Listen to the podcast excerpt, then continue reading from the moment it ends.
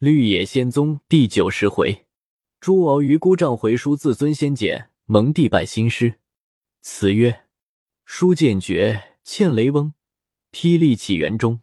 半空争斗火相攻，顷刻即成功。人虚重，恩虚重，仙简远搬仙动。诚心跪拜仰高峰，蒙帝师蒙兄。又调鹤冲天。话说众男妇听得雷声大震，见黑白两块云气俱飞奔东南。沈香向周通道：“适才霹雳，极系老仙师那道符篆作用。只可惜这样一个大雷，竟让妖妇逃去。”周通忙问道：“先生何以知妖妇逃去？”沈香道：“前走乌云，必是妖妇；后随白云，即老仙师也。大家同去一看，便知。”周通听了，且信且疑，和众家人一步一停的到内院。原来妖妇和周脸盘旋了两度，也觉得有点疲倦。又见周脸睡熟，他也闭目将息，做梦也想不起周脸暗算。到天骄五更时，猛睁眼不见周脸，还当是出外小便。等了一会，不见入来，心上疑惑，一抬头。见自己衣服没衣溅在桌上，大是惊慌。再看周脸衣服尚在，又道：“想是他错穿去了。”又想到，既是夜间小便，披一件大衣服则有之，何必将我裤子也穿去？此必是一人指引我有寿仙衣，着他偷去。今日白天，他在外好半天方入来，必是商议此话。若果如此，是他无情无义。我将他吞入腹中，方出我心恨气。我必须寻他索取此衣要紧。说着，将周脸衣服披了一件，也顾不得穿块，跳下床来，将门一开，往外就走。陡见火光一瞬，即将头向旁边一侧，雷火早打中右肋，跌倒在地。亏他修炼已久，还支持得住，又怕第二雷再来，忙忙扒起。将双足一顿，驾妖云飞去。布鞋在对面屋上看得明白，秦见驾云赶来，妖妇回头见一老道人在后面追赶，将云一停，从口内吐酒杯大一红珠，向布鞋面上打来。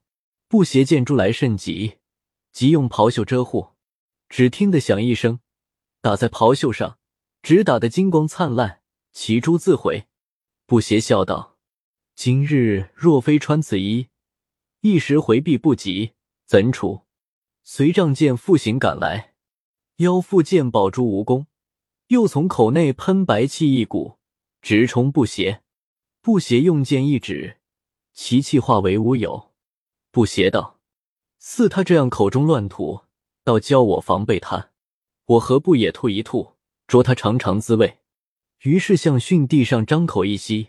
从口内吹出一股火来，此火非同凡火，系冷于冰传授。从丹田内炼就三昧真火，又于离地上吸取太阳真火，两火合一，费无限锻炼之功，使成腹中一宝。出口时，便烈焰飞空，烧得腰腹皮肉焦黑，大喊道：“真人与我同是修道之人，肯快些收火，饶我性命！”今后再不敢胡为。一边说，一边驾云飞驰。妖妇一见，还想要跑离火外，那里知道此火是不邪肚中的东西，随心所使，卷住妖妇，寸步不离，如何跑得脱？妖妇自知必死，现出原形，从火光中拼命来吞不邪。不邪见妖妇化为鳌鱼，龙头猪脚，约长数丈，张着大口扑来。不由得大笑道：“此妖无能为矣！”用手将剑向妖鱼口中一丢。此剑虽出自凡铁铸就，却有符咒在上面，可随心指使。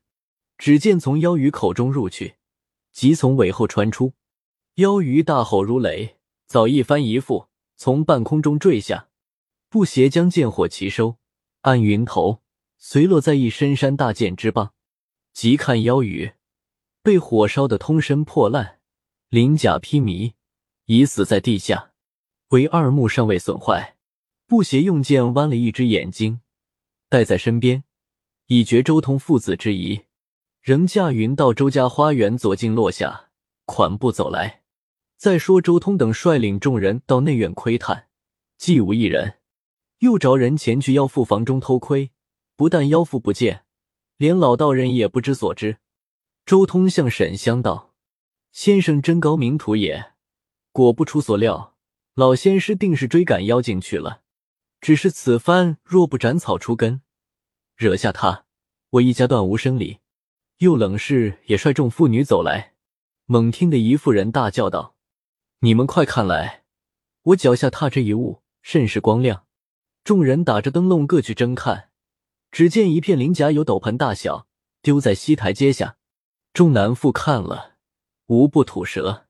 周通道：“老仙师原说是鱼精。”这便是他鳞甲被雷劈下来，但他一甲就其大如此，身子真不知多长。周脸看了，心胆俱寒，向众男妇道：“怎么我就相交下这样个大怪物，岂非奇绝？”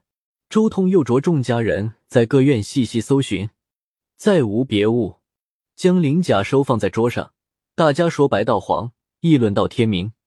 忽见管门人跑来报道。那位老神仙爷回来了，现在员外。周通父子和沈香没命的跑出去迎接，将布鞋让至银辉轩，叩头谢劳。冷师爷顾不得内外，率领众妇女都站在院中，听说妖怪下落。只听得周通道：“仙师真好法力，一雷将妖怪劈下，豆大一片鳞甲落在院中，但不知追赶下去。”可将妖怪斩除了没有？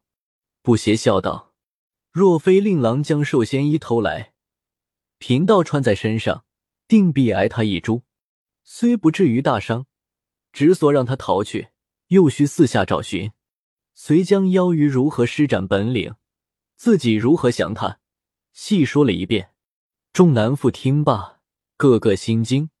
冷是大悦，周通父子谢了又谢。”布鞋将弯来榆木取出，着众人看视，约有一尺大小，虽成死物，还闪烁有光。周通父子复行叩拜。布鞋道：“贫道元欲除妖后，即回衡山，因无师有书字，曾吩咐面交，所以复来。”周通道：“令师尊是何人？书字与哪个？”布鞋道：“抬价一看，自然明白。”遂将于冰玉的简帖书字取出，一同递玉。周通先看了简帖，点头不已，说道：“真是神仙，世事前知。”次看到在无姑丈周通家作祟，无表弟周脸等句，大是惊诧，却想不到冷于冰身上，急急将书字细看，一边看一边喜得眉欢眼笑，心花俱开。后看到沈香画。便将沈香连连的看了几眼，看完，将书字揣在怀中，只乐得拍手拍膝，大笑不已。冷是听得大笑，还只当是为除妖快乐。周通笑着跳起，拉住布鞋道：“不义贵老师是我的内侄，我内侄原籍是直隶广平府成安县人，名唤冷于冰，字不华，可就是他吗？”布鞋道：“正是。”周通又拍手打掌的大笑起来，周脸也欣喜不尽。冷氏在院中听得明白，高声问道：“适才说冷于冰可是我侄儿不是？”周通笑着应道：“正是，正是。你不必回避，快入来。”冷氏连忙走入，看见不邪，先行跪拜，叩谢除妖救子活命之恩。不邪之是于冰姑母，不敢怠慢。也急忙叩首相还，口中连说：“不敢，不敢。”冷视起来，问周通道：“我侄儿在那里？也来了没有？”周通笑道：“他如今已成了神仙，那里还肯来看望你我？由于我们的书字在此。”冷视道：“你快念与我听。”周通道：“改日与你念，此刻说说吧。”遂将书字中话详细告知。沈香话没敢提出，冷是听罢，和明珠落掌中一般，喜欢到极处，反落下泪来，向不邪深深一伏，说道：“恳求老仙师将我侄儿子出家到如今，从头至尾和老卓说说。我侄儿自与老卓别后，我曾差人去广平三四次，道知我侄孙儿冯春如今做风翁，两个小孙孙都是好孩子，少年科甲，大的中了第八名举人。”娶的是督察院长院王大人的女儿，第二个做了翰林院庶吉士，娶的是户部侍郎张大人的女儿。我侄孙总不教他们做官，怕的是奸臣严嵩谋害，现告假在家。他们常差人探听老拙，可惜我侄父不是前年病故了，倒是我侄儿的音信，不但老拙不知下落，连我侄孙冯春也不知道。说罢，又深深一伏。不邪道，请太师姑坐了，待门下细说。周通道，道教仙师站了好半晌，快大家就坐，洗耳静听。沈香见冷氏住了忙乱，方过来作揖，一齐坐下。不邪因简贴内有细无至轻，若问及，不妨实话，只得将于冰出家学道，得火龙真人指教起，随地擒妖降怪，济困扶危。前后度托了六个徒弟，直说到入定分身，赈济江浙，并天下穷苦民人，以及此番奉命来拿鱼怪，倒说了好牛日方完。众人听了，无不惊现为真正神仙。但妇人家问长问短，坏躁不已，不邪清修已久，那里受得？恨不得摆脱速去。只因冷氏话在说不断，不邪看于冰粉上。只得随问随答，家人们拿出许多新鲜果品，摆满一桌，不邪一个也不吃，只急得要辞去，怕冷氏续烦。冷氏那里肯放，说道：“老师长，既是我侄儿徒弟，就和我是至亲一般，我定留住十天。我还有些东西，凡与我侄儿带去。且我小儿中了妖气，也说与他治治，只急得要走。”不邪道，前日符水，胜似千符补药，只要毒素百日，便可回原。说着，又站起来告别。周通将布鞋拉出院外，道：“帝深知寒舍非仙人久庭之所，亦不敢强留。只是地狱界内回书未写，况沈香话还未与他说破，其少停片刻，即舍亲之道，也断不以迟回为过。”不邪听得有回书，这是不敢不带去的，只得复入房坐下。周通将沈香领至一僻静房内，取出于兵书字简帖，着沈香看。沈香看了，又惊又感，连忙与周通跪下，恳求呼谢。周通也跪着扶起，大笑道：“先生此话，非以小人代弟，竟是以禽兽代弟了。不但舍亲有字相托。”即无字，帝亦久已存心要安顿先生，但原先师去意甚速，先生可到西院书房内，代帝夫妇写一回书，又将回书意见告知，方到银辉轩。见冷氏还盘问于冰的话，家人报道：大奶奶回来了，请老爷太太安。冷氏道：他来的甚好，遂将被风刮下平台，跌折左臂。至今未愈化，告知不邪，求急医治。周脸向家人们道：“请你大奶奶就来此处，不必回避。”不邪连连摆手，着家人盛来水一碗，舒服一道，另拿入去，一洗患处，吉利愈矣。家人捧水去了，又待了半晌。沈香拿来三封书字，据着周通看过，问不邪道：“有金会不换的？”此功可在灵师尊洞内没有？不邪道，他此时正在。沈香道，书字一封，是晚生与金先生的禀帖一扣，是与令师尊冷老爷的，凡代为传说。叶相人今生无可报答厚恩，唯有日柱二公授予天齐而已。今就在此地与冷金二公磕几个头吧。说着，朝上端端正正磕了四个头。不写也不好拉他，伺候又叩谢不写，赋予书字。周通也将回信交讫。不邪道：“贫道去了。”冷氏道：“其少后片刻，我还有务事，稍记我侄儿。”周通道：“令值千百万两黄金，吹口立志，你我安可以人间俗物亵渎？只愿他早做天上金仙罢了。你我可向袁仙师拜谢救何家性命之恩。”于是老夫妻同周敛俱叩拜在地。不邪急忙相还，众家人仆妇体贴主人意思，也都来叩头。不邪各作揖相还，然后作别。周通父子和沈香定要不送十里，不邪指他们不住，约走有百余步。不邪向天上一指道：“妖妇又来了。”周通父子并大小家人等一起仰面向天上看时，猛见寒光一闪，再看时已不知不邪去向。大众方知妖精来化，是个银子，各心羡皆叹。回园后，周通在本县与沈香娶了家小，陆续送田产银物约三千斤。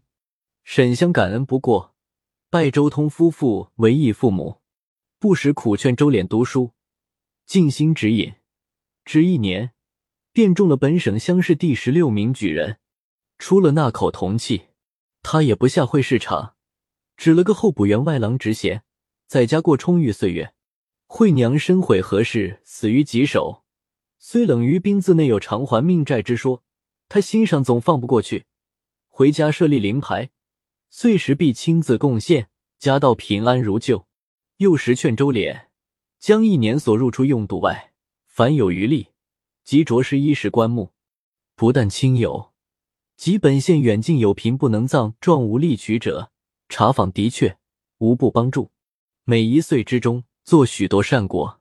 从这年起，惠娘连生三子二女，后辈贵显，岂非积德之报？周通夫妇接受至八十余，周脸夫妇亦享遐年，可见富户人家行点好事，上天无不加倍报之。世间看财奴刻薄鬼，以若大家私，他只怕子孙不够过。凡一饮一食一钱一物，还要处处打算占穷人点便宜方块，不出两事，即生出败家子孙。任凭他有百万之富，总要洗刷他个干净。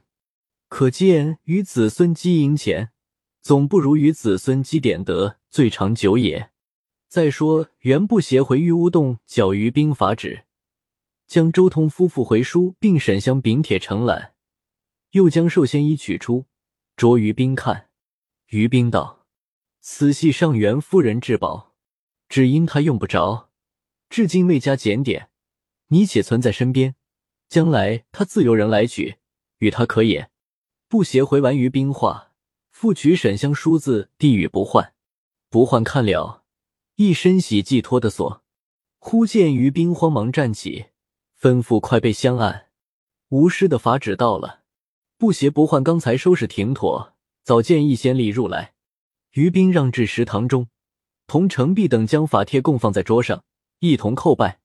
然后大家公看，上写道：“冷于冰自修道以来，积善果大小十一万二千余件，天仙丹籍久已著名。昔内功不足，飞升尚需年日，可率同弟子袁不邪赴福建九宫山朱雀洞进修。”以免程璧等日夕问答纷扰，再连程璧、金不换皆浊骨凡夫，俱要于冰几度，遂得云行，并出那口诀，真属劫难逢之福遇也。诚能立志精进，将来何患无成？是诸子皆慕于兵再造之恩，有感以雁行并列，何无心肺至于乃尔？可与我法帖到日，即行拜于兵为师，并传玉温如玉之之。袁不邪出身异类，能沉潜入道，进一不杂，甚属可取。今即赏信为缘，嗣后于兵凡有事欲，吾家犬棒，为将来大成时因应上帝诏命之地，主令一家分娩，吾余亦有厚望焉。尊此。成璧不换看璧道：“此弟子等所导助而求者也。今蒙祖师责斥，备深羞愧。”遂请于冰正坐，于冰亦不谦辞，只向先帝举了举手，便正坐了。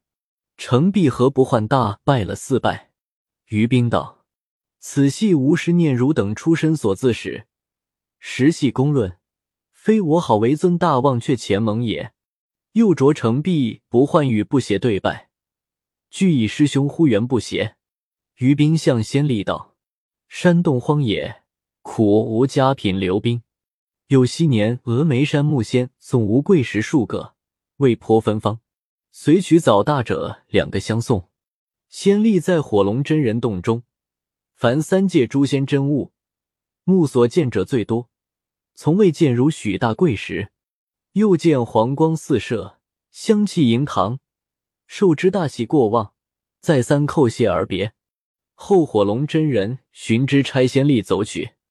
于冰将茶杯大者一，早大者四敬之。此系后事。于冰送先例出洞回来，正坐石床，布鞋、成璧等两棒势力，不复前时举动矣。于冰道：“我此刻即去九宫山，着元不协跟随。”玩无道果，程璧不换可分前后洞修持，除采办饮食外，不得片刻坐谈。勿镜中止去。我去后，着成璧复琼岩洞室之温如玉，再传与他出那口诀，亦不得与二鬼游谈物事，并敕谕二鬼加以修炼，以图上进。程璧唯唯受命。说罢，出洞。程璧不换只得学员不斜样子，跪送洞棒。